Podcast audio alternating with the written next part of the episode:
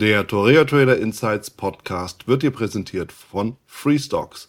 Freestocks ist dein Broker für den kommissionsfreien Handel von Aktien und Optionen. Garantiert mit bester Ausführung. Mehr Infos und Demo unter www.freestocks.com. Der Link dazu ist auch in den Show Notes. Hallo und herzlich willkommen zur neuen Folge im Torea Trader Insights Podcast. Ich bin Wieland Alt und ich habe mir für diese Folge Uwe Kälberer eingeladen. Mit Uwe habe ich über Volumentrading, seinen Weg zur Börse und die wichtigsten Tipps für Einsteiger gesprochen. Bevor wir starten, achte auf jeden Fall auf die Risikohinweise in den Shownotes und wenn du schon mal da bist, dann hol dir doch gleich deine Gratisausgabe des Traders Magazins. So, und jetzt wünsche ich dir viel Spaß.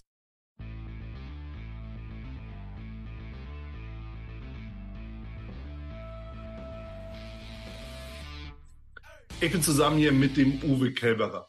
Uwe ist spezialisiert auf das ganze Thema Volumen Trading, Order Flow und was alles noch so dahinter steckt, Urgesteine im Markt, weil wir beide uns auch noch gar nicht wirklich so persönlich kennen. Und da ist es natürlich besonders spannend, auch mal deinen Weg kennenzulernen und wirklich hinter die Kulissen zu schauen, was du so machst, Uwe. Und damit herzlich willkommen bei mir im Podcast. Hallo lieber Wieland, freut mich hier zu sein und freue mich auf unser Gespräch. Oder lass uns direkt mal starten und die Frage aller Fragen klären. Wie bist du zum ganzen Trading-Thema gekommen? Also was hat dich bewogen, dich gerade damit auseinanderzusetzen und nicht irgendwie naja, einen anderen Job zu ergreifen? Ja, also Börse hat mich schon in jungen Jahren fasziniert. Das heißt, ich habe sehr früh angefangen, mit 18 Jahren ähm, habe ich meine ersten Konten eröffnet. Das war damals die Zeit des neuen Marktes. Und ja, jeder, der dabei war, der weiß, dass das eine sehr interessante und vor allem auch spannende Zeit war. Denn ich hatte so gut wie jede neue Mission damals ja. zugeteilt bekommen. Und was da immer danach passiert ist, das weiß jeder, der dabei war. Also das war ja Kursexplosionen teilweise. Und das war schon sehr, sehr spannend. Vor allem in den mhm. jungen Jahren äh, dann damit schon recht gutes Geld zu verdienen. Und dann ist man natürlich umso mehr angefixt, äh, da dran zu bleiben. Aber wie es halt so ist, ähm, muss man verstehen, das eine ist Glück an der Börse und das andere ist Können. Und damals musste man halt nicht allzu viel mhm. können, um Geld zu verdienen, denn wenn die Kurse nur rennen und nach oben gehen, dann ähm, ist das eine relativ einfache Geschichte. Und ja, das heißt, äh, ja. Das, war, das war so mein Start in das Ganze. Und dann fängt man an, sich tiefer zu interessieren, bekommt vor allem mehr und mehr das Trading und das aktivere Trading mit. Und das ist natürlich erstmal ein ganz spannendes Thema. Und dann ging es bei mir auch weiter, dass ich gesagt habe, okay, Aktien gut und schön, aber ich versuche mich jetzt mal mit Hebelzertifikaten. Das war ja auch zu dieser Zeit dann ähm, ja, relativ groß im Thema und ähm, ein gutes Produkt, um mit weniger Kapital praktisch hier schnellere Gewinne zu erzielen. Das, ja, das lief auch recht gut. Das gleiche in Grün. Ne? Wenn die Kurse nur hochgehen, ich weiß noch, mit Puma habe ich sehr, sehr gutes Geld verdient damals, dann ähm, ist es auch hier so, dass man ja nicht allzu viel können muss und äh, nimmt einfach das Geld mit, was da so rüberkommt. Und ja, dann kam natürlich auch irgendwann der Crash. Ja. Und äh, dann trennt sich die Spreu vom Weizen. Da bin ich jetzt gespannt. Ja, dann, dann merkt man nämlich erstmal, naja, man dachte, man kann was, aber irgendwie ähm, sieht es doch nicht ganz so aus.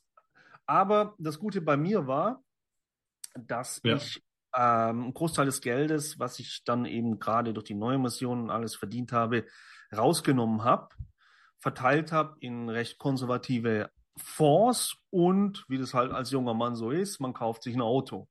Das heißt, ähm, ich bin von dem Crash eigentlich relativ verschont geblieben. Ich habe ein oder zwei Zertifikate damals gekauft auf den, auf den DAX noch, ähm, mit, mit hohem Hebel, 10, 15, 20 meine ich, wenn ich mich noch richtig erinnere. Und ich weiß noch, eins habe ich mhm. gekauft, ähm, das war wirklich genau an diesem Crash-Tag, das habe ich gekauft und nach drei Minuten war es ausgenockt. Ähm, ja, das sind halt dann die Dinge, die da so passiert sind. Aber letzten Endes war das alles ein Lernprozess. Wie gesagt, ich bin relativ heile durchgekommen und äh, habe dann auch verstanden, ja, dass, dass man sich einfach äh, tiefgreifender damit beschäftigen muss und äh, sich vor allem an Regeln halten mhm. muss. Und so wächst das Ganze natürlich. Und es war immer eine Leidenschaft. Es ist heute noch eine Leidenschaft. Also ich liebe Börse. Für mich ist das wirklich das Thema. Ich, ich könnte da jetzt stundenlang sitzen und reden. Ähm, aber das ist ja nicht unser Ziel heute. Und dementsprechend, ja, ging es dann weiter ich habe dann praktisch ähm, mit, mit Trading weitergemacht, ähm, bin dann irgendwann auch auf das Thema CFDs gekommen, Forex. Das war ja damals auch mhm. ja, noch relativ neu. Ähm, da war man auch so eher, war eine gewisse Ehrfurcht da vor diesem Hebel und alles. Und ja, dann habe ich mal ein Demokonto aufgemacht und gesehen, hey, das ist ein ganz cooles Tool eigentlich äh, relativ simpel. Du musst nicht ständig die Zertifikate raussuchen. Ähm, wie lange läuft das? Welcher Hebel ist da? Und, und, und. Sondern du kaufst einfach das ähm, Underlying direkt, beziehungsweise den Wert und, und bist gehebelt im Markt. Und äh, dann war ich da voll im Daytrading-Fieber drin. Ja, das mhm. war dann so, das lief ein bisschen, ja, viel Arbeit für wenig Geld. Ja, äh, und dann denkt man ja, dann versucht man ja alles Mögliche. Alle möglichen Timeframes, alle möglichen ähm, Instrumente, Forex, DAX, S&P und, und, und und versucht wirklich, oder was ich damals versucht habe, war dann, dann habe ich irgendwann mit Scalping angefangen, weil man natürlich äh, den Gedanken hatte, je mehr man macht, umso mehr Kontrolle hat man und um, umso mehr verdient man. Aber letzten Endes äh, stellt man irgendwann fest, naja, wie gesagt, man macht viel, aber das, was am Ende dann rüberkam, das war nicht das, was ich beispielsweise mit Aktien oder so verdient habe. Und da habe ich gemerkt, ich brauche auch mhm. hier ein tieferes Wissen, mehr, mehr Verständnis für das, was ich tue. Und zu der Zeit, das weißt du ja sicher auch noch, war, waren Aktien- oder Trading-Foren total in. Ja. Das heißt, Trader haben sich in Trader-Foren ja. getroffen. Da gab es dann äh, die einen oder anderen aus Amerika. Wir hatten hier auch in Deutschland einige gute. Und äh, gerade bei den amerikanischen, da gab es ja dann, da konntest du tausende Trading-Strategien mit X-Indikatoren sehen, testen. Und das habe ich dann auch wirklich alles gemacht. Also ich habe wirklich tausende Systeme getestet. Der Indikator, der Indikator, MetaTrader 4 war ein ganz spannendes Tool damals da konnte man auch so viel machen. Ähm, ja. das, das ist halt dann so, ich nenne das immer auch, das ist das, was ich an meine Teilnehmer heute weitergebe, da ist man irgendwann im Bastelmodus drin. Ja, man bastelt sich irgendwas zusammen, äh, testet das, testet die mhm. Zeiteinheit, versucht es dort, dann klappt es da nicht. Nach vier Ausstoppern ist es ja eh meistens so, dass man das System schon wieder wechselt. Und, und, und. Also das war eine ganz wilde Zeit. Aber natürlich hat ihm mir auch sehr viel gebracht, weil am Ende habe ich irgendwann auch verstanden, hey, diese tausende Systeme, am Ende ist es vom Grundprinzip immer alles dasselbe. Ja, nur die Farben waren schöner, der Indikator lief schneller, langsamer. Das war schon so eine Zeit, ja, die war wild, aber auch ja. lehrreich. Und so ist das Ganze vorangestritten. Ja, ich hatte dann aber auch gute Kontakte. Ja, man schließt sich ja dann auch ein bisschen zusammen gerade in mhm. diesen Trading-Foren, die damals wirklich teilweise echt auch ein sehr gutes Niveau hatten. Und äh, so hat man gemeinsam sich Dinge erarbeitet, erlernt und dann ging es auch weiter. Äh, dann habe ich angefangen auch mit dem ersten Handel von Futures.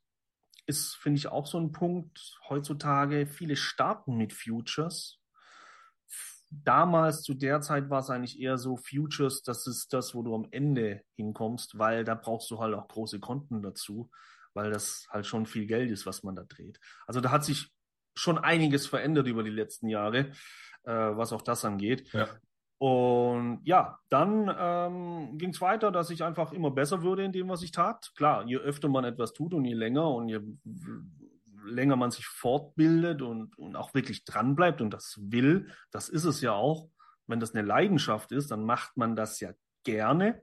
Während, wenn man jetzt beispielsweise an die Börse geht und sagt, na ja, ich will jetzt schnell reich werden, dann ist es meistens so, dass da viel Frustration dabei ist, weil man das vielleicht das gar nicht mag, was man tut und äh, man schneller aufgibt, als einem lieb ist. Ja, deswegen ist es schon auch immer ein wichtiger Punkt, dass man da wirklich eine, gewissen eine gewisse Leidenschaft äh, dafür hat.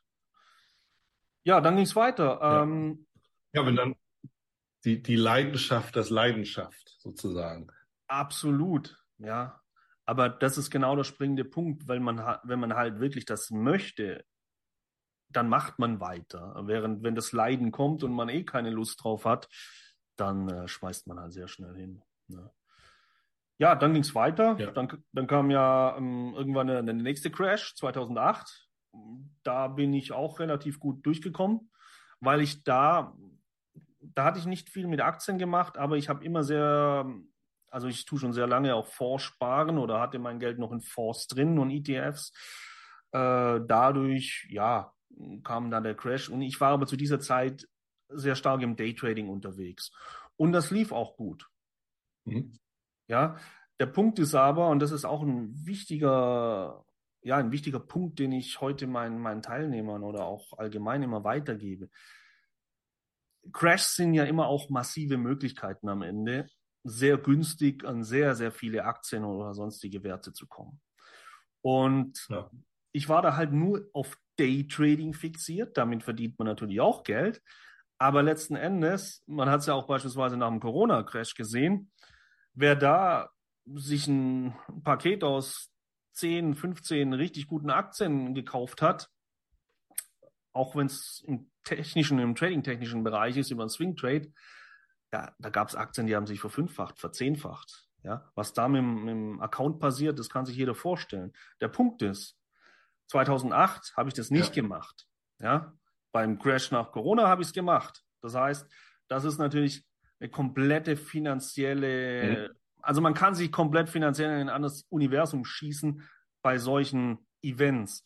Und deswegen halte ich es einfach auch für wichtig, dass man, wenn man sich mit Trading oder übergeordnet mit Börse beschäftigt, dann sollte man wirklich auch sich mit allem beschäftigen. Daytrading, Swing Trading, Aktien, Aktienhandel, ja. Investment, weil ich bin der Meinung, so bekommt man das Gesamtpaket. Und gerade 2008, ja, hätte man da danach die ganzen guten Aktien gekauft. Ähm, wäre halt auch schon sehr viel massiver Geld rübergekommen, wie wenn man nur auf dieses Daytrading fixiert ist. Ja, weil man muss einfach das Risk anders managen, mhm. man geht anders ran, das weißt du wahrscheinlich selber. Und jeder, der wo Daytrading macht, das, das ist anders, wie wenn ich jetzt eine Swing-Position bei, was auch immer, Tesla beispielsweise äh, äh setze und die mal über Wochen oder Monate laufen lasse. Und so ging es weiter. Ja. Das heißt, ich war ein erfolgreicher Trader zu der Zeit, aber ich habe immer gemerkt, also irgendwie, irgendwas hätte ich gern noch, was mir etwas mehr Kontrolle über das Ganze gibt in Form von, ich würde gerne sehen, wo, wo die größeren Marktteilnehmer aktiv sind, wo, wo Positionen reinkommen. Und wie, wie mhm. es so sein soll, ich sage immer, wenn man sich etwas ständig vorstellt und wünscht, ist ja im Grunde auch das Gesetz der Anziehung, früher oder später kommt's. Äh, aber bei mir war es damals auch so, ich hatte da eben eine Partnerschaft ähm, und ähm, bin dann in Kontakt gekommen mit sehr, sehr professionellen Händlern ähm, aus Russland damals. Mhm. Und ähm, die haben eben eine Software gehabt, die es ermöglicht, diese Preislevel zu sehen, also die handelnden Volumen, vor allem auf dem horizontalen Bereich und nicht auf dem vertikalen Bereich der Standardvolumen, was auch schon gut ist, aber es wird halt nochmal besser, wenn ich die Ebenen mhm. sehen kann, weil ich dann ein, ein tiefgreifenderes Verständnis habe und eine bessere Kontrolle über das, was ich tue. Und so kam ich da äh, in Kontakt und hatte sehr gute Lehrer und bin dann praktisch zum Volumentrading gekommen. Und das ist dann mhm. das, was, wo ich gemerkt habe, ey, das ist genau das, was ich immer gesucht habe, die letzten Jahre, was mir gefehlt hat. Ja, das war so dieses Bauchgefühl. Das kennt man, wenn man ja, wenn eben schon eine gewisse Erfahrung da ist und man weiß jetzt, oh, genau, das ist es. Ja. Und ja, so hat sich das Ganze ergeben und so hat sich mein Trading, gerade auch das Intraday-Trading, weil da ist Volumen Order Flow Trading halt sehr stark. Wir nutzen das auch im, im Swing-Bereich mit Aktien. Da sind die großen Ebenen wichtig, aber gerade im Intraday-Handel ist Volumen und Order Flow Trading extrem stark und dann hat sich halt grundlegend alles bei mir verändert, was, was aus trading-technischer Sicht nochmal äh, zu tunen ging. Und dementsprechend, ja, ist das im Grunde der Stand der Dinge und hier auch noch, wie gesagt, ein Corona-Crash, da bin ich sehr gut durchgekommen, weil wir hatten die Möglichkeit, Sekunde kurz, ich habe es anhand der Volumen gesehen, beispielsweise, äh, die am Hoch gehandelt wurden, dass irgendwas kommt, nicht Crash, man, man denkt erstmal nicht an den Crash, aber der Markt war soweit, eine mögliche Korrektur einzuleiten und dann kamen ja auch die ganzen Meldungen von außen und dann war es klar, Jetzt muss man mal hier auf äh, Cash gehen im, im Account, ähm, also im Investment-Account, ja. Swing Trading-Account und lässt das jetzt mal laufen. Äh, dann kam ja der Zusammenbruch und dann ist genau das. Beim 2008er Crash war ich nur im Daytrading. Dieses Mal war ich bereit und wusste, was ich zu tun habe. Und vor allem kam für uns ab, das war Anfang April, wo praktisch das Tief bereits gebildet wurde und der Markt schon wieder ein bisschen aufwärts gearbeitet hat, haben sich die Volumen in, in den Gesamtmärkten S&P so geformt, dass hier eine Stabilität da ist und dass ich sagen konnte, okay, wenn es ab hier nach oben tradet, ist, ist ein Trend da auf der volumentechnischen Seite, dass wir nach oben traden können. Kann übrigens jeder in meinem YouTube-Kanal nachschauen. Da mache ich sonntags immer meine Ausblicke äh, wie ich Anfang April, was war es denn, 2020 oder 2021, das Crash, ja, habe es gar nicht im Kopf, ähm, gesagt habe, ja, von da traden wir wieder nach oben und dann habe ich halt auch massiv Aktien gekauft. Ja, und das war dann eine nette Party, um es mal so zu formulieren. Ja, und das ist jetzt der Stand, wo ich heute stehe. Ja. Äh, und ja, also das in Kurze mein Werdegang. Ja, ich meine, du hast viele, viele interessante Stationen ja auch gemacht und auch genannt. Und mhm. dabei habe ich mir natürlich gleich ein paar interessante Dinge auch notiert. Ähm, ich fange mal an mit dem, das, wo jeder Trader wahrscheinlich auch durchgeht, mehr oder weniger intensiv, aber ich glaube, es bleibt auch nicht aus. Das, was du als Bastelmodus genannt hattest, mhm. ja, dieses, dieser Versuch, irgendwie den eigenen Indikator, die eigene super Spezialstrategie zu machen, weil alle anderen haben ja Unrecht. Ja, nur man selbst ist ja der Einzige, der alles besser weiß. Ja, so, das mag vielleicht uns als geborenen Ingenieuren, ja, der deutsche Ingenieur sozusagen, noch mal mehr im Blut liegen vielleicht als anderen. Aber äh, ich denke, das ist so, ein typisches Ding. Wie beobachtest du das bei deinen Schülern zum Beispiel? Nicken die alles ab, was du so sagst? Oder kommt da einer an und will dann irgendwie trotzdem auch nochmal äh, das, was, was ja die Spezialität ist, also Volumen Trading, auch nochmal verändern oder ergänzen? Also viele, die zu mir kommen, haben schon Erfahrung, auch oft im Volumen Trading. Das heißt, ähm, mhm. denen ist es vor allem wichtig, äh, richtig an die Sache ranzugehen. Da geht es nicht ums Basteln, das haben eigentlich so gut wie alle bereits verstanden, dass das nichts bringt. Ja, das heißt, das Wichtige ist, äh, wie man das umsetzt. Das richtige Umsetzen fehlt den meisten, weil die absolute, meistens fehlt die Grundlage. Ja, es ist verstanden, da ist ein mhm. Volumen, das, das, wie man das alles reinmacht und dass die Volumen etwas zeigen.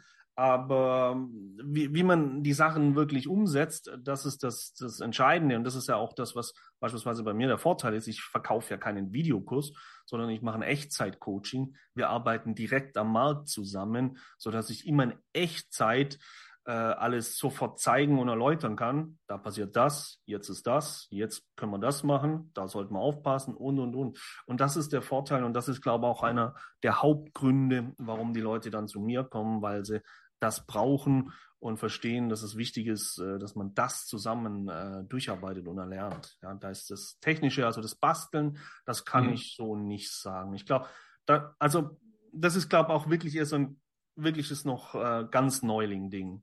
Ja. Ja, ja, gut, das, äh, das mag schon sein. Also, wie gesagt, ich denke, da geht jeder durch, aber auch mehr oder weniger intensiv. Und das ist die Frage, wer interessiert sich zuallererst erst ähm, für Blumentrading. Ich meine, ja, es wird ja genug Werbung auch mittlerweile so gemacht, wenn man so ja. Social Media anschaut, dass man vielleicht auch als allererstes darüber stolpert. Aber so damals, als ich angefangen habe, und genauso wie du, war das eben nicht wirklich en vogue. Und äh, dementsprechend war es auch echt schwer, darüber zu stolpern. Ja, in der CFTI-Ausbildung lernst du das, aber da fängst du eben mit Peter Stadelmeier an ja. oder Steidelmeier und mit dem äh, hat das wahrscheinlich auch nur noch bedingt was zu tun, oder? Also die, ein paar Grundlagen. Ja, das ist ja für, für Commodity-Märkte entwickelt ursprünglich. Genau, genau. Also ein paar Grundlagen kann man da schon übernehmen, aber das ist ja äh, zeitbasiert, das Ganze, und Volumen ist ja das gehandelte Volumen. Also tendenziell von, von, diesen, von dieser ganz ja. groben Ansicht, ja, ist es ein ähnlicher Ansatz, aber wenn es dann halt tiefer geht, gerade dann auch in, in den Orderflow rein ähm, mit, mit Bit und Ask, Kauf und Verkauf, äh, das ist natürlich was ganz anderes dann. Mhm. Erzähl uns doch ruhig mal ein bisschen mehr über, über das ganze Thema Volumentrading, denn es ist fairerweise nicht unbedingt mein Spezialgebiet. Ich versuche so viel Komplexität wie möglich aus meinem ganzen Chart fernzuhalten und arbeite, also ich persönlich, andere sehen es wahrscheinlich anders, hoffentlich, wie auch immer. Für mich sind ja Candlesticks das Nonplusultra, weil ich ja da ja. viele Informationen rausziehe. Aber wie stelle ich mir das so mit, mit dem Volumen-Trading, auch, auch mit dem, was auch noch so dazu kommt an Begriffen, so Orderflow, Footprint, das geht ja alles in diese Richtung. Wie ja. stelle ich mir das vor im Zusammenspiel mit, mit dem Chart? Schaut auf Kerzen oder ist das eigentlich egal? Zum Beispiel. Also an einem Ker ich sag, ich erkläre das immer so, an einem Kerzenchart ist absolut nichts verkehrt. Ja. Und wer seit Jahren damit auch erfolgreich tradet, der, der macht genau das Richtige. Was man mit Volumen und Orderflow Trading, für mich ist Volumen Trading ist der Überbegriff. Auch Orderflow ist Volumen, also wir, wir tracken das, was gehandelt wird. Ja, sei es jetzt als, als gehandeltes Stückzahl ja. oder im Kauf oder Verkauf oder als Differenz. Ähm, was mhm. da halt oben drauf kommt, ist, dass ich exakt Preislevel sehe, wo jetzt beispielsweise, wenn wir jetzt speziell vom Orderflow reden, wenn ich, wenn ich das Delta tracke, dass ich sehe, dass jetzt hier auf diesem Preislevel kommen aggressive Käufer in den Markt. Das zeigt dir natürlich eine Kerze nicht an. Mhm. Und das ist wiederum ein Bereich, wo ich sagen kann, je nach Kontext, das ist immer entscheidend. Also man kann das auch nicht blind traden. Da ist jetzt Käufer, jetzt gehe ich halt long oder sowas, sondern ich brauche den Kontext dazu. Äh, dieser Bereich zeigt mir, dass ich jetzt entweder sofort mit einsteigen kann oder aber zu einem späteren Zeitpunkt mhm. hier einen Support-Bereich habe oder auch natürlich oben einen Widerstandsbereich, der aus dieser Kauf- oder Verkaufsaggression heraus entstanden ist. Ja, und das ist ein echtes Level. Ja, das ist kein, ich mache hier mal eine Trendlinie, weil ich denke, die liegt hier gut, sondern dieses Level ist da. Und wenn der Markt dort wieder hinkommt, kann es, ist eine Wahrscheinlichkeit da, dass der Markt dort eine Reaktion zeigt. Das müssen wir natürlich dann auch beobachten. Und deswegen ist es eine, andere Herangehensweise. Es ist wie gesagt, dann, wenn wir jetzt, du hast einen Kerzenchart und sie macht ein Tief und, und macht dir dann einen, äh, wie heißt ein Hammer oder ein Doji rein. Das siehst du ja auch bis in, dass ein Kauf, Käufer da ist. Ja, aber ich, ich genau. muss. Ja, eine Umkehrkerze. Genau. Ich muss dann ja. praktisch, ich sehe es halt visuell, wo genau und ob, und das ist auch ein wichtiger Punkt, das ist ja nicht nur entscheidend, da ist ein Käufer, mhm. sondern ist der auch stark? Ist, ist da auch Stärke dahinter? Ja, ich, ist da Volumen dahinter, Druck? Ich erkläre die zwei Dinge immer so. Volumen, das ist der Treibstoff, das ist dann auch wie beim Auto die Tankanzeige. Das gibt mir einen Richtwert. Ja, zu verstehen, wie weit komme ich noch, wie weit kann ich noch fahren? Wie viel Volumen ist ja. das? Ah, das ist so viel Volumen in dieser Zeit. Mhm. Oh, da war aber jemand kräftig unterwegs. Da muss irgendein Event äh, stattgefunden haben oder passieren, weil sonst würde jetzt nicht so schnell so viel Volumen gehandelt werden. Ja, das heißt, das gibt mir eben die mehr hm. Kontrolle. Mhm. Und der Delta, das Delta ist ja praktisch, wenn jemand Market, Buy Market, Sell Market reindrückt. Äh, das ist die Aggression, die dann entsteht. Ja. Das vergleiche ich immer so wie mit dem Gaspedal vom Auto. Ja, wenn jemand jetzt vollgetankt hat und Vollgas gibt, das ist natürlich das Beste, was wir haben können. Äh, dementsprechend kann ich mich dann in die Prozesse einklinken. Also das sind, sind eben so die grundlegenden Sachen. Ich habe mehr Kontrolle. Ich weiß exakter, wo ich reingehen kann. Ich weiß aber auch exakter, wo ich rausgehen kann, weil wenn so ein Level, wenn da ein massiver Käufer ist und dieses Niveau wird durchbrochen, dann ist der Käufer entweder weg oder der Verkäufer ist stärker. Das heißt für mich dann, mhm. wenn ich long wäre oder long einsteigen wollen würde, vielleicht besser jetzt raus oder lass mal das besser mal. Ja, das heißt, ich habe schon mehr Kontrolle, als wenn ich halt jetzt beispielsweise nur einen nackten Chart verwenden würde. Und das ist natürlich speziell im Intraday-Bereich ein, großer Vorteil. Ja, ich meine, du hast natürlich recht, wenn ich auf eine Kerze schaue, dann bin ich dazu verurteilt zu warten, bis das Ding fertig ist. Denn dazwischen passiert ja alles vom, ne, eine Ansammlung von Fehlsignalen praktisch. Und wenn die, wenn die zu Ende ist, ja klar, dann weiß ich natürlich, und das kann ja jeder sehen, der sich ein bisschen damit beschäftigt, da war jemand etwas stärker als der andere, ja, Käufer stärker als Verkäufer oder umgekehrt. Beim Volumentrading hört sich das für mich so an, als ob das Ganze eben in Echtzeit, äh, Echtzeit stattfindet. Du siehst und weißt, jetzt habe ich da wirklich Power hinter, jetzt wird da Gas gegeben, jetzt geht das Ganze ab. Hört sich so an, als ob du für mich dann zeitlichen Vorteil hast. Stimmt das? das Oder überinterpretiere ich? Nein, das ist genau der springende Punkt. Du hast einen zeitlichen Vorteil und du hast den Vorteil, eben zu sehen, wo genau es passiert. Somit hast du die exakteren Bereiche, um zu verstehen, ab hier long, short oder Finger weg oder raus. Ja, das ist schon ja. und diese, dieser Vorteil zu verstehen, wie viel Power ist denn da dahinter? Und das zeigt dir halt der Chart auch nicht. Ja, die Kerze, die Umkehrkerze kann so aus, immer gleich aussehen. Einmal hast du viel Power dahinter, einmal wenig, aber die, die Power-Anzeige fehlt, um es mal so zu sagen. Könnte man natürlich schon mit einem mhm. einfachen vertikalen okay. Volumen ein bisschen äh, verstärken, das ganze Bild. Sollte man prinzipiell auch. Äh, aber durch, durch ja. die erweiterten Tools wird's halt noch äh, genauer und exakter. Mhm. Ja, klar, ich meine, es ist so ein bisschen wie der Drehzahlmesser beim Auto, so stelle ich mir das gerade vor. Ja. Du siehst genau. einfach, wenn da wirklich der Gang hochgeschaltet wird, so, so in der Art. Es stellt sich für mich natürlich auch die Frage in der technischen Anwendung. Und da kommen wir wieder so ein bisschen im Vergleich. Und das ist ja nicht nur für mich interessant, sondern auch für alle, die das hören, um das auch mal zu visualisieren, ja, zwangsläufig im Podcast. Mhm. Ähm, so, ich stelle mir also vor, ich habe da so Unterstützungs- und Widerstandsbereich. Ich persönlich schaue dann ja immer, gibt es eine Umkehrkerze, an der ich mich dann orientieren kann im Sinne von Einstieg und auch Stop-Loss. Mhm. Wie sieht das denn beim Volumentrading aus? Hast du dann irgendwie so, so die, dass du sagst, okay, das ist ein Unterstützungsbereich und wenn dann ein hohes Volumen ist und die, der Preis steigt dann wieder, dann ist das Ganze für mich gültig. Oder wie, wie siehst du das dann? Prinzipiell ja, aber ganz so simpel kann man es nicht machen, weil sonst würde man jedes Mal, wenn er an diesen Bereich kommt, wieder einen Trader öffnen und das ist grundlegend falsch. Ja, und das ist auch ein großer Fehler, wo da draußen gemacht wird. Ja, also das nicht das Problem. Genau. Das heißt, ja. das, der Zeitpunkt hat, ist schon wichtig. Das grundlegende Setting mhm. ist eine Bestätigung. Das ist im Grunde von diesem Aspekt her nicht viel anders, wie es du gerade erwähnt hast mit den Kerzen. Ja, die, die Umkehr, der, der, der Touch drauf und, und läuft dann weg. Äh, prinzipiell ist es das, was ich auch visualisiere ja. Innerhalb des Preislevels, dass der abgearbeitet wird mhm. und dass von da aus wieder ein Kaufdruck entsteht. Das kann man mit den Tools machen, äh, um zu sehen, okay. Mhm. Aber es ist eben entscheidend, der, der Zeitpunkt ist recht entscheidend, weil ich muss ja verstehen, dieser Bereich ist ein Level, wo irgendjemand aktiv war. Mit irgendjemand sind immer institutionelle gemeint, das ist nicht nur einer, das können auch mehrere sein. Das heißt, die haben da eine Position eröffnet äh, und die halten, wenn es diesen, dies, wenn dieser Bereich wieder angetestet wird, versuchen diejenigen oder derjenige natürlich die Position eventuell, wenn sie drin sind, zu verteidigen. Ja, das heißt, ab hier geht's nicht weiter. Und das ist aber ein Effekt, der hat nur eine gewisse Zeitwirkung. Weil beim 20. Mal antatschen weiß ich nicht, ob ist ja überhaupt noch einer drin von denen. Also da muss man schon äh, gewisse Prinzipien und, und äh, grundlegende Sachen mit einbringen, um, um hier äh, Trades davon tätigen zu können. Ja, das ist schon eine entscheidende Sache. Das ist auch das, was man lernen muss im Grunde. Ja, ich meine, es gibt ja diese Konzepte und das, das, ist, das geht dann noch auf Steilmeier äh, zurück, dieser ja, Point of Control, auf dem da immer geguckt wird und dann geht es ein bisschen drüber und dann, dann mhm. erwartet man dann Wendepunkte und dann geht es ein bisschen drunter. Dann erwartet man da eben auch wieder die Rückkehr zum Point of Control.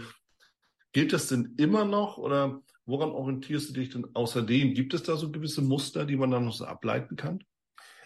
Ja, also es ist auf jeden Fall dieser beim Volumen heißt es Volumen Point of Control, diese, diese Hauptbereiche, aber es ist nicht nur immer dieser mhm. eine Bereich, es sind natürlich erweiterte, äh, die wichtig sind, weil die genau das repräsentieren, nämlich eine, eine Masse an Volumen, wo eventuell Händler sitzen und je größer ein Volumen ist, umso mehr muss der Markt natürlich auch arbeiten, um diesen Händler oder diese Händler möglicherweise wieder rauszuschmeißen. Das bedeutet, das grundlegende Prinzip ist immer noch so. Mhm. Aber hier ist eben dieser entscheidende Faktor, dass das nicht stetig gilt. Ja, also es nicht 20 Abpraller hier an diesem Volumen oder wir, wir traden nicht einen Abpraller. Es ist ein entscheidender Faktor, ist Zeit. Wann? Wann wird ein Volumen gesetzt? Wie viel ist das? Und wann wird es abgearbeitet?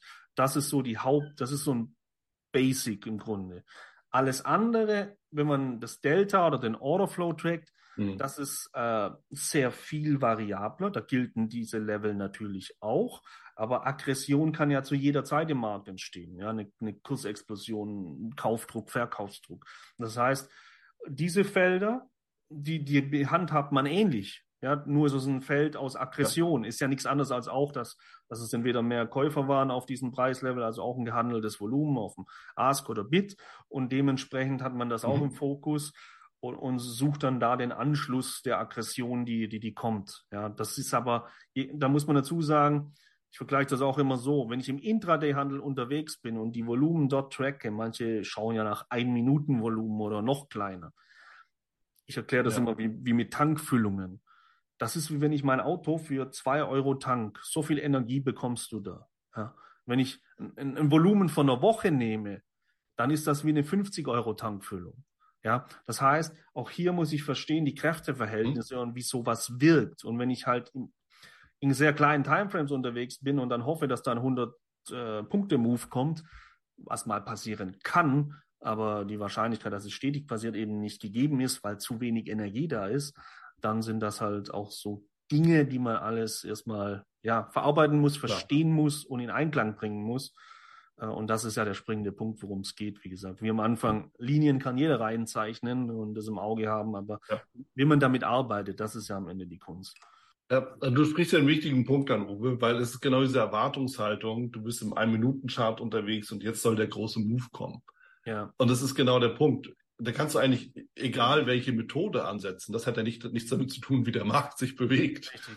Ja, so, und dann ist eher so der Punkt, wenn du im Ein-Minuten-Chart bist, dann ist natürlich auch das Signal auf Ein-Minuten-Chart-Basis anwendbar oder gültig. Ja. So, und dann hast du irgendwie dann eben zehn Punkte, wenn es hochkommt. Ja. Oder fünf. Wahrscheinlich eher so in dem Bereich. Richtig. So 100. Ja klar, gibst du das recht. Das sind Spikes, da kommen irgendwie News oder was weiß ich, was da passiert.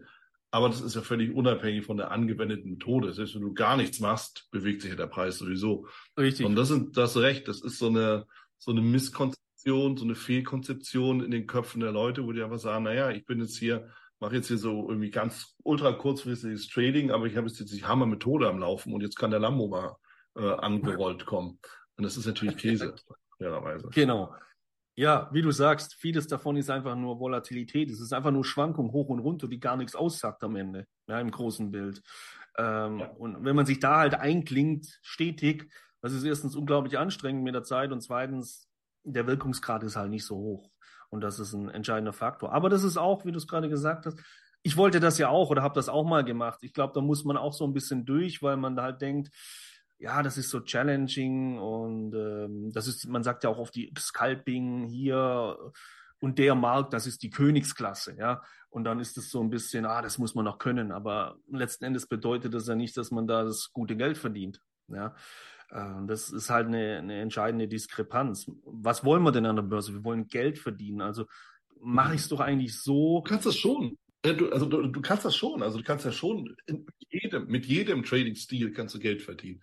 Du kannst auch mhm. sagen, du machst Scalping im Ein-Minuten-Chart. Wobei, muss Scalping immer im Ein-Minuten-Chart stattfinden? Natürlich nicht. Mhm. Ja, du kannst auch im Stundenchart Scalping machen. Du wartest auf einen Ausbruch im ja. Stundenchart über eine Barriere und nimmst die ersten zehn Punkte mit. Ist auch Scalp. So. Ja, richtig. Ja, also nur, dass du eben die, die Wucht ist doller, die da kommt. Ja? Der Druck in der Flasche ist größer, als äh, wenn es da so vor sich hin sprudelt, einfach nur so hinblubbert. Genau. Wie Minutenchart. Zum Beispiel. Also so kann man sich vielleicht stellen. Ja, ja hat, und es ist, es ist halt genau das. Ja, das hat wieder was genau damit zu tun, mit diesem, in einer einen Stunde ist einfach mehr Energie da. Das ist wieder die Tankfüllung, wo größer ist, mhm. wie in einer kleineren Timeframe. Ja, und das ist halt, ja, gibt so viele Dinge, die man beachten muss und ähm, wie man es Wobei es am Ende ist es relativ simpel, ja, wenn man es zusammenfügt. Aber die, die, die Umwege, die man gerne geht als Trader, ähm, weil die Herausforderung da ist oder weil das Interesse da ist, äh, wie, wie der Bastelmodus eben auch. Äh, das ist, glaube ich, das auch ein, ein, Teil, was ein bisschen schwierig ist, das von Anfang an äh, in äh, unter Kontrolle zu halten, wie, wie auch, man weiß es ja am Anfang auch erstmal gar nicht. Ja, ich meine, das ist auch genau der Punkt.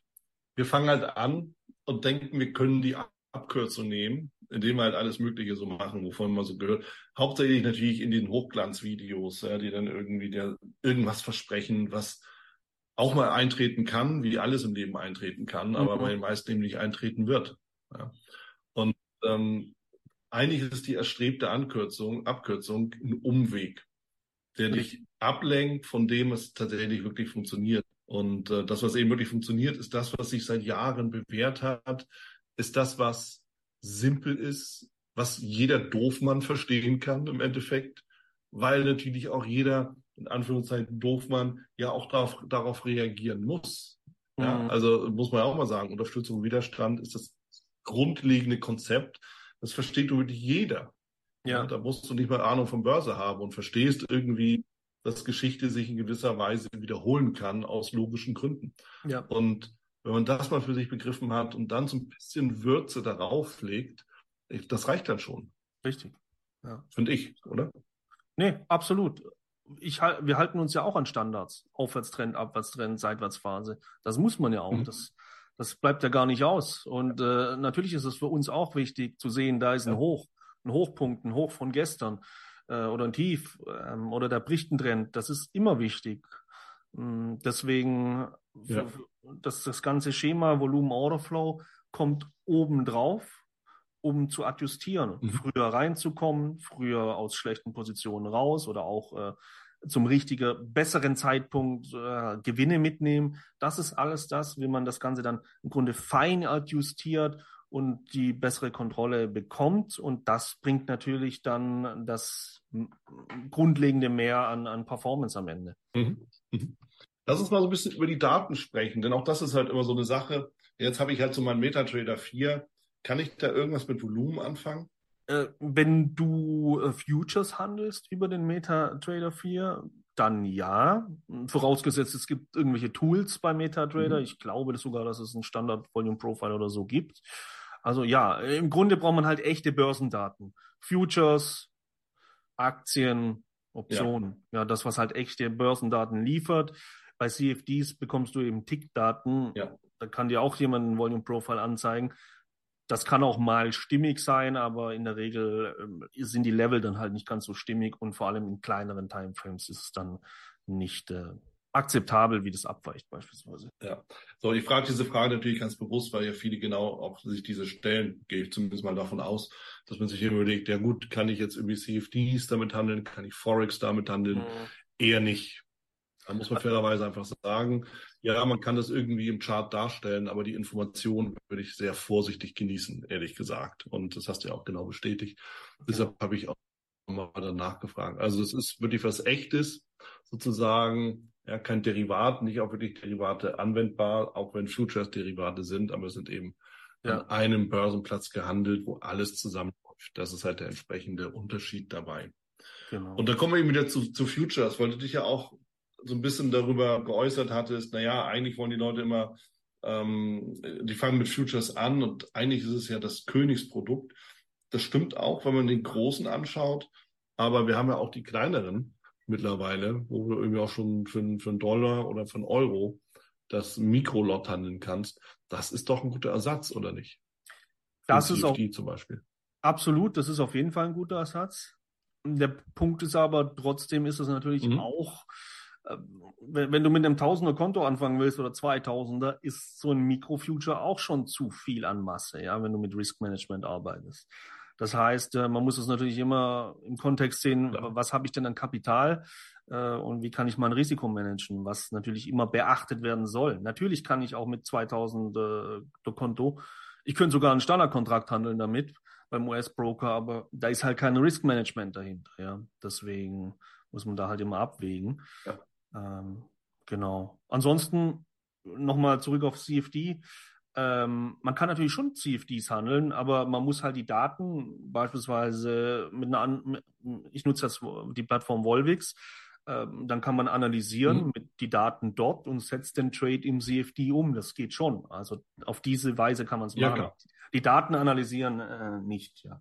Ja, ja, klar. Also mit Hilfsmitteln, ob das so ein ja, genau Volvix ist oder ob man da irgendwie eine andere Plattform nimmt oder so. Aber CFDs, und das ist eben, da wollte ich wirklich hinaus, ist ein angeschlossenes System. Genau. Und das muss man eben einfach verstehen. Das ist jetzt nicht schlimm, das ist auch nicht anrüchig oder sonst irgendwas. Es ist einfach das, was es ist. Punkt. Richtig. Und dann mit all den Vorteilen, ja, Mikro-Lot im CFD für 10 Cent, Ja. das bedient dann eben die Kleinkonten. Da kann man üben, da kann man lernen, da kann man dementsprechend halt auch entsprechendes Money Management anwenden, bis man dann eben da ist, äh, die, die nächste Produktstufe dann eben zu nehmen. So, das, das ist, das sind wir bei dem Thema, es geht eben auch nicht sofort und nicht von jetzt auf gleich, sondern es braucht halt auch ein bisschen Zeit. Genau. Aber lass uns mal ein bisschen über Psychologie sprechen. Mhm. Ja, das Thema Trading-Psychologie. Viele suchen ja einen Ausweg, ja, System und sagen, naja, gut, wenn die falsch sind und ich einen Verlusttrade mache, bin ich wesentlich schuld. Mhm. Könnte auch sein oder das auf irgendwelche Börsenbrief, Foren, Tippgeber, wie auch immer man sie nennen will, Telegram-Gruppen, Ja. äh, damit man einfach die Verantwortung nicht übernehmen muss. Wie ist deine Erfahrung damit, aber bei dir selbst, aber auch wenn du mit anderen redest oder die beobachtest, die, ja, wie, wie kommt dir das so vor? Also das Mentale ist natürlich unglaublich wichtig an der Börse. Das wissen wir alle, vor allem wenn man mit Echtgeld handelt. Bei mir war es so, Mhm. jetzt im, im Nachhinein kann ich sagen, zum Glück, äh, dass ich immer relativ zu meiner Anfangszeit äh, vorsichtig war.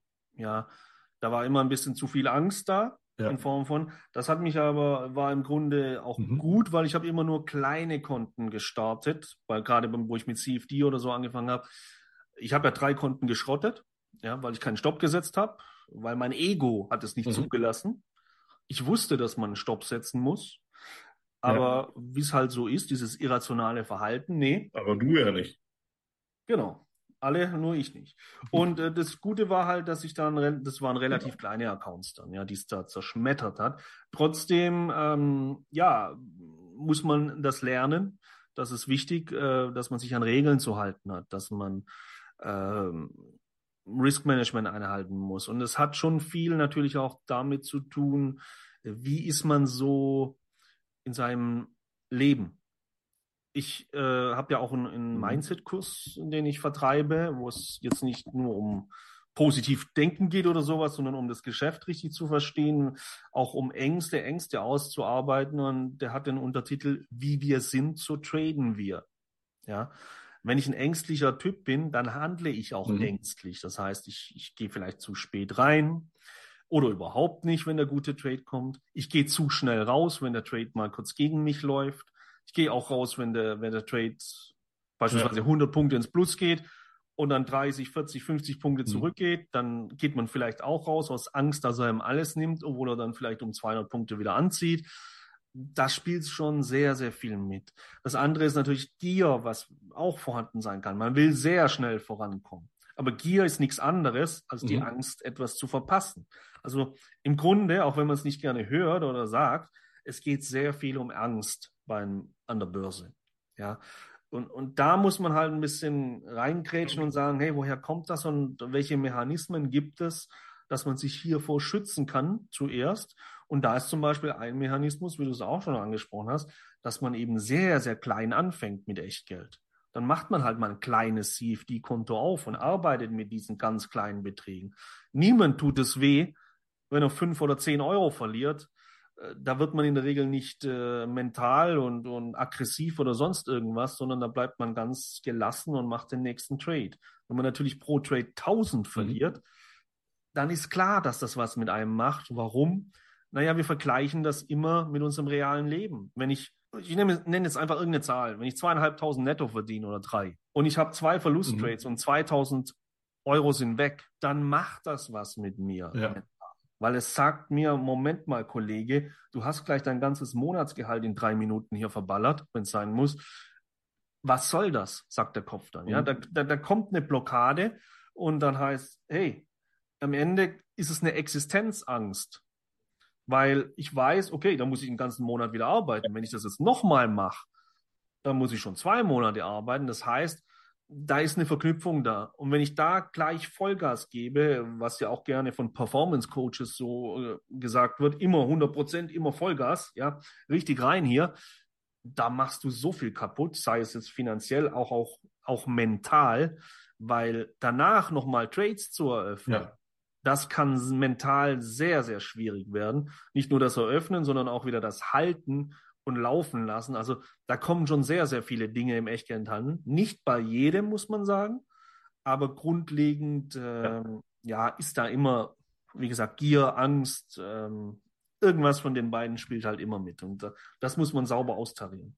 Ja, ich meine, das ist etwas, was sicherlich niemandem ja unbekannt ist oder was, was, was niemandem wirklich begegnet, weil am Ende stoßen wir immer darauf, dass wir eben mehr oder weniger gegen uns selbst arbeiten und nicht gegen den bösen Markt, den mhm. bösen Broker, wer auch immer uns dann irgendwie in die Quere kommen könnte, in Theorie. Eigentlich sind wir es, weil der Markt, der, was soll der machen? Der macht da, was er macht. Der, der geht hoch, ja. geht runter.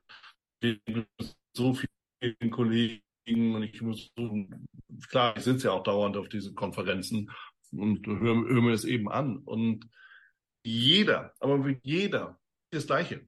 Und das ist, das, das muss ja immer einen Grund haben. Das heißt, das, das geht ja nicht darum, dass eine beim anderen abschreiben, sondern dass jeder die gleiche Erfahrung gemacht hat. Richtig. Dass jeder erlebt hat, okay, ich habe erst ein bisschen rumgebastelt, so rumexperimentiert, und dann mhm. habe ich ein Konto geschrottet, ja, dann habe ich irgendwo angefangen, mal mich selber zu hinterfragen, dann habe ich eine Strategie gefunden, die mir passt.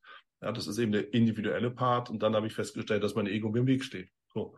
Ja. Und das ist einfach der Weg, den es zu beschreiten geht, aus meiner Sicht. Und wenn du das genauso sagst, Absolut. Scheint ja auch dran zu sein. Richtig. Ja, also deshalb kann sich auch, auch jeder Hörer dazu mal ein bisschen was äh, überlegen, äh, wie, wie er oder sie, beide natürlich, damit umgeht. Ja, weil mhm. damit werden wir konfrontiert. Ich sage auch immer, man muss vor allem das mhm. Day Trading in Baby Steps erlernen. Ganz langsam und in Ruhe muss man an die Sache rangehen. Und je, je, ist, man kommt ja oft auch in diesen Modus, gerade wenn man es will am Anfang, man wird sehr, sehr verbissen. Ja, und dann wird getradet, getradet, getradet. Äh, ich, also in meiner Anfangszeit bin ich teilweise 14 Stunden am PC gehockt. Da kriegst du einen Dachschaden irgendwann. Ich habe keinen Sport mehr gemacht, äh, soziale Kontakte, alles nicht wichtig. Ich will traden. Ja, also da muss man schon aufpassen. Und äh, ich sage auch meinen, meinen Kunden immer, hey, gerade an der Anfangszeit, mach mal einen Break, mach mal ein, zwei Wochen gar nichts, lass mal die Kiste aus Börse, weil du wirst sehen, wie sagt man so schön, ja. den Wald vor lauter Bäume nicht mehr sehen. Wenn du das mal abschälst und mal zur Ruhe kommst und alles kann sich äh, ein bisschen entfalten in deinem Kopf auch. Wenn du dann die Kiste wieder einschälst, dann funktioniert es auf einmal mhm. viel besser, wie hier zwölf Stunden am Tag zu sitzen und zu klicken. Und das ist ein, ein wichtiger Punkt. Ja, also. Ist so. Ist, ist definitiv so. Und ich kann das auch bestätigen, weil ich, ich, ich, ich habe gar nicht die Zeit, jeden Tag zu traden. Ich bin ja auch eher kurzfristig orientiert. Ja. Und, aber ich unterhalte mich jeden Tag mit über das Trading und beschäftige mich jeden Tag mit Trading in die eine oder mhm. andere Richtung. Und das ist tatsächlich so, wenn ich dann wieder anfange, wenn ich dann wieder weitermache, es ist deutlich besser. Und das bedeutet, ich hole die verpasste Zeit, in Anführungszeichen verpasste Zeit ja locker rein, weil meine Trades besser sind. Weil ich ja. fokussierter bin, weil ich mir wieder Gedanken gemacht habe über meine Vorgehensweise, über mich selbst, vielleicht entspannter auch bin, Richtig. der Druck irgendwie auch nicht da ist. So, und dann, weißt du, dann, dann hast du irgendwie nur ein paar Tage, in denen du tradest, hast aber die drei Wochen vorher wieder rausgeholt oder zwei oder wie lange das auch immer gedauert hat. Mhm. Und das ist das, was viele erst lernen müssen, weil sie es natürlich auch anders vorgelebt kriegen. Ja, weil ja. natürlich so eine Leute wie du dann eben auch gesagt haben, ich sitze 14 Stunden. Und wenn du das mal postest und die lesen dann nie wieder irgendwas anderes von dir, dann sitzt das eben in denen drin. Ja, ja, absolut. Das ist wirklich ein wichtiger Punkt. Das ist ja wie, wenn du jeden Tag zwölf Stunden ins Fitnessstudio gehst, ja, da wächst am Ende auch nichts mehr an Muskeln, weil die Muskulatur wächst in den Pausen, in den Regenerationsphasen. Und äh, ja. deswegen äh, gerade auch immer, sage ich, äh, gerade im Daytrading, das ist natürlich noch mal anspruchsvoller und man muss fokussierter sein, man muss schneller reagieren. Und da, da kommt auch wieder ein bisschen das Ego. Ne? Gerade hast du dir einen Trade zurechtgelegt, der zeigt dir das und zwei Minuten später sagt beispielsweise der Markt, hey, du musst raus, aber jetzt habe ich mich so auf den Long Trade vorbereitet und jetzt muss ich schon wieder raus und sein muss sogar leicht im Minus. Das ist natürlich gerade am Anfang äh, schwierig, dieses stetige Umdenken und wieder adaptieren. Ja. Und deswegen ist Intraday-Handel halt auch ähm, ja, anspruchsvoll von, vom, vom mentalen Bereich, während da jetzt beispielsweise Swing Trading mit Aktien oder so, da, das ist vom, vom grundlegenden Stresslevel einfach schon mal viel geringer. Und Unterschied Marching-Handel zu, zu Aktienhandel ja. beispielsweise genauso. Also kann ich definitiv bestätigen. Und es gibt so viele Dinge, die gerade in dem Bereich da drin stecken. Und ich finde es ganz interessant, wie schnell wir eben dann oder doch äh, von, von Techniken hin zu uns selbst gekommen sind. Ja. Ähm, mit der Frage, wie gehe ich eigentlich mit mir selber um, um eben tatsächlich erfolgreich zu sein. Und am Ende spielt die angewandte Technik nur eine untergeordnete Rolle wenn man sich selber im Griff hat. Und das ist, glaube ich, ein ganz wesentlicher Punkt, den ich mir mhm. zumindest mal wieder mitnehme. Absolut, das ist so. Ich sage immer, was bringt mir der Formel 1 Wagen, ne, wenn ich Angst habe vorm Schnellfahren oder Gas geben? Ne? Das ist halt, äh, sind halt so Dinge, wo, ich, wo man an sich selber arbeiten muss. Ja, ist absolut so. Ist, ist absolut so. Und wir lassen uns die Zielgerade einbiegen, wo du schon mhm. vom Formel 1 Wagen sprichst.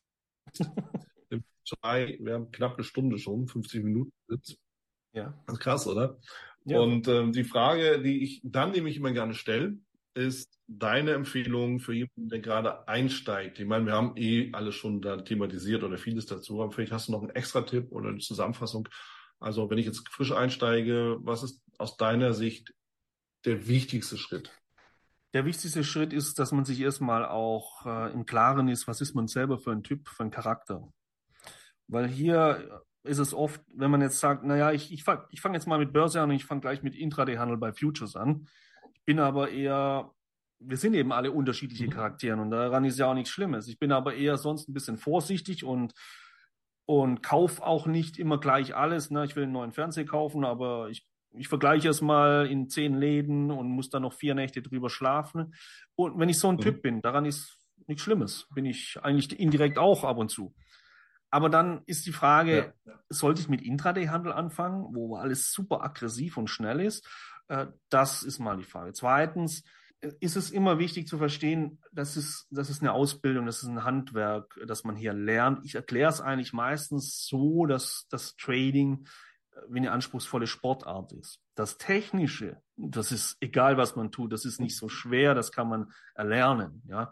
Aber wie das, wie wir das umsetzen, ja, wie man den Tennisschläger wirklich dann durchzieht oder den Golfschläger, das ist ja alles das, was ich selber adjustieren und lernen muss. Und dementsprechend ja. dauert das seine Zeit. Das geht nicht anders. Ich, klar kann ich jetzt mit Trading anfangen und sechs Wochen lang Gewinne machen, aber letzten Endes wird sich herausstellen, dass es wahrscheinlich sehr viel Glück dabei war, weil die Marktphase es mir einfach gegeben hat. Aber lass die mhm. Marktphase mhm. sich mal von steiler Trendphase sich verändern auf äh, eine, eine, eine Seitwärtsrange, die sich hinzieht, eine Volatilität, die sich äh, verändert, dann sieht das Ganze halt schon mal anders aus. Das heißt, ich brauche Zeit, um das zu erlernen. Schwimmen lernen im Hallenbad, wo es ein Meter tief ist mit Schwimmflügel, ist das eine. Dann ohne aber auf dem, auf dem Ozean zu schwimmen bei hohem Wellengang, das ist halt was anderes, ja. Und das sind die Dinge, die muss man nach und nach erlernen. Das heißt, wichtig, sage ich auch jedem, der, der bei mir anruft oder mit dem ich spreche, wenn es ein kompletter Anfänger ist, Baby Steps, langsam, in Ruhe. Und dann ist es auch wichtig, meiner persönlichen Meinung nach, dass man ja. sich nicht nur darauf fokussiert, hey, Daytrading, Daytrading, Daytrading, wie ich vorhin schon gesagt habe. Nein, es gibt auch noch Swing Trading. Swing Trading mit Aktien, das sind alles Dinge, Börse komplett lernen. Ja, weil wenn die Situationen da sind, wie nach Corona-Crash oder nach, also nach der Subprime-Krise, da zu verstehen, jetzt ist die Zeit, Aktien zu kaufen und dann hier voll reinzugehen im Swinghandel mit Aktien und vielleicht sogar ein bisschen das Daytrading zurückzustellen, das ist das Entscheidende, was man einfach als Gesamtpaket, als Trader meiner Meinung nach äh, im Bestfall macht ähm, um das Maximum aus dem Markt rauszuholen. Also ja, das sind so ein paar Dinge. Das sind auch immer die gleichen, ne? das, ähm, wo, man, mhm. wo man sich dran halten muss und, und, verstehen muss vor allem, wie das Ganze funktioniert. Das, ja, und das ist auch wichtig, Uwe, das immer wieder auch zu betonen, weil sonst glaubt, weißt du, die, die, die Leute glauben es ja nicht. Mhm. Die glauben es ja immer, naja, der eine erzählt irgendwie Blödsinn, der hat es halt nicht verstanden. Richtig, Aber dann genau. erzählt der nächste das, der nächste das und der nächste erzählt es dann auch noch. Ja. Da musst du schon echt hart, hart gesotten sein, um äh, das dann im, im Endeffekt völlig von dir abzuweisen. Ja, so. Und deshalb steht der Tropfen, Tropfen hüllt den Stein. Je öfter wir das hören, umso mehr wird es dann eben auch tatsächlich Teil dessen, wo wir sagen, okay, das ist eben das Spiel. So funktioniert's halt. Und das sind die Spielregeln. Die muss ich halt äh, entsprechend ähm, auch, auch beachten. Und genau das ist es. Klasse. Sehr schön. Uwe, danke dir sehr für deine Zeit und für deinen Einblick, aber in dein Leben dann natürlich auch äh, über dein Wirken und vor allen Dingen auch für die Tipps, die du uns so mitgegeben hast. Und ich freue mich schon auf ein persönliches Kennenlernen jenseits von Zoom. Und bis dann erstmal alles Gute. Danke dir nochmal. Ich danke für die Einladung, lieber Wieland. Hat mich sehr gefreut und gerne. Das war's auch schon wieder hier im Torero Trader Insights Podcast. Ich freue mich, dass du dabei warst und ich wünsche dir natürlich viel Erfolg bei der Umsetzung der Impulse. Denn äh, wenn wir über Impulse sprechen, dann heißt es natürlich auch für dich, dass du überlegen musst, wie kann ich das in meine persönliche Praxis am besten auch umsetzen, adaptieren und dabei halt eben alles Gute, viel Erfolg. Wenn dir der Podcast gefällt, dann teile ihn auf jeden Fall mit deinen Freunden, Bekannten und all denen, von denen du weißt, dass sie sich für Börsenhandel und Trading interessieren. Hinterlass mir gerne auch eine Bewertung oder schick mir eine E-Mail, wenn du mit mir in Kontakt treten möchtest. Folge mir auf Facebook und vergiss nicht den Newsletter zu abonnieren, der Torero Trader School, um eben immer auf dem aktuellen Stand der Dinge zu sein, was Veranstaltungen, Ausbildung, Schulung, Vorträge oder auch neue Artikel angeht. In dem Sinne freue ich mich aufs nächste Mal gemeinsam mit dir, wünsche dir viel Erfolg, alles Gute.